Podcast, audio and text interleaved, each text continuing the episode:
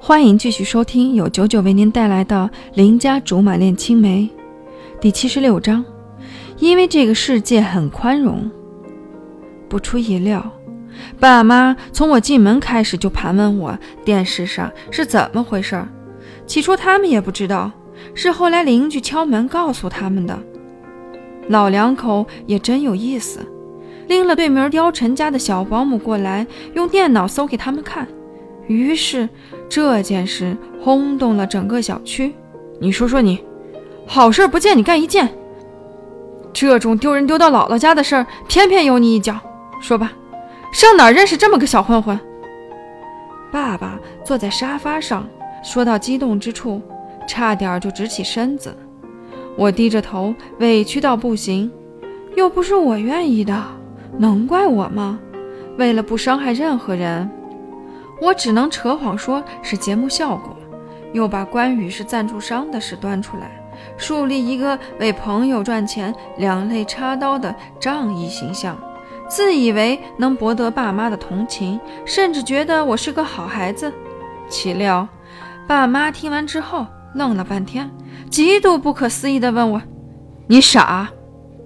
好吧，我是傻。”审判会开了许久。最后，二老终于累了，我身心疲惫地窝在床上，和董卓闹僵了，貂蝉又不理我，惨绝人寰啊，惨绝人寰！陆小吕，看看你干的好事儿！大清早还在睡梦里，就被妈妈揪着耳朵拽到客厅里，面前是五花八门的报纸。今天的娱乐版头条全是我愣在台上呆若木鸡，眼角还挂着几滴晶莹剔透的猫尿。这哪里是丢人丢到姥姥家哟，祖祖辈辈家都不够远呢。媒体显然比我想象的要夸张许多。我明明就是着急才流的眼泪，他们竟然能发散思维，觉得我是因为太激动了，喜极而泣。不就是个当众求爱吗？至于让姐得意忘形吗？诽谤，绝对的诽谤，太能掰扯了。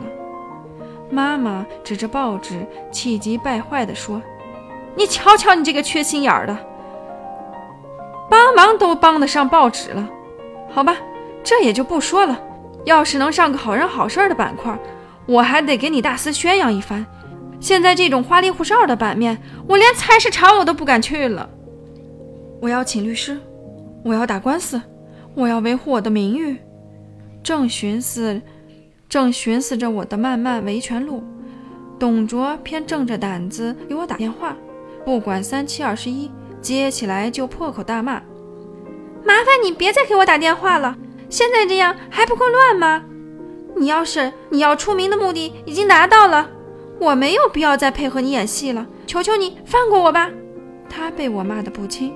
结结巴巴问我：“小吕，是那些报道给你惹麻烦了吗？”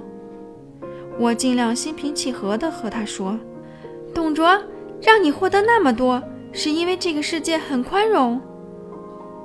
可是我觉得还不够，我还想要你。”他的口气很受伤，像是没糖吃的小孩子。可这远远打动不了我那颗特殊材料做的心。我和貂蝉的事情，此时不说更待何时？可我还没来得及张口，手里的电话就不翼而飞了。别再纠缠我家小吕，否则我对你不客气。妈妈说完话，也不给董卓喘气的机会，迅速挂了电话，狠狠扔在饭桌上，砸得他咣咣响。我的亲娘哎！总算知道我血液里躁动不安的狂暴基因是打哪儿来的了，可也不能摔我电话呀，那是貂蝉送的，某种意义上说等同于定情信物啊。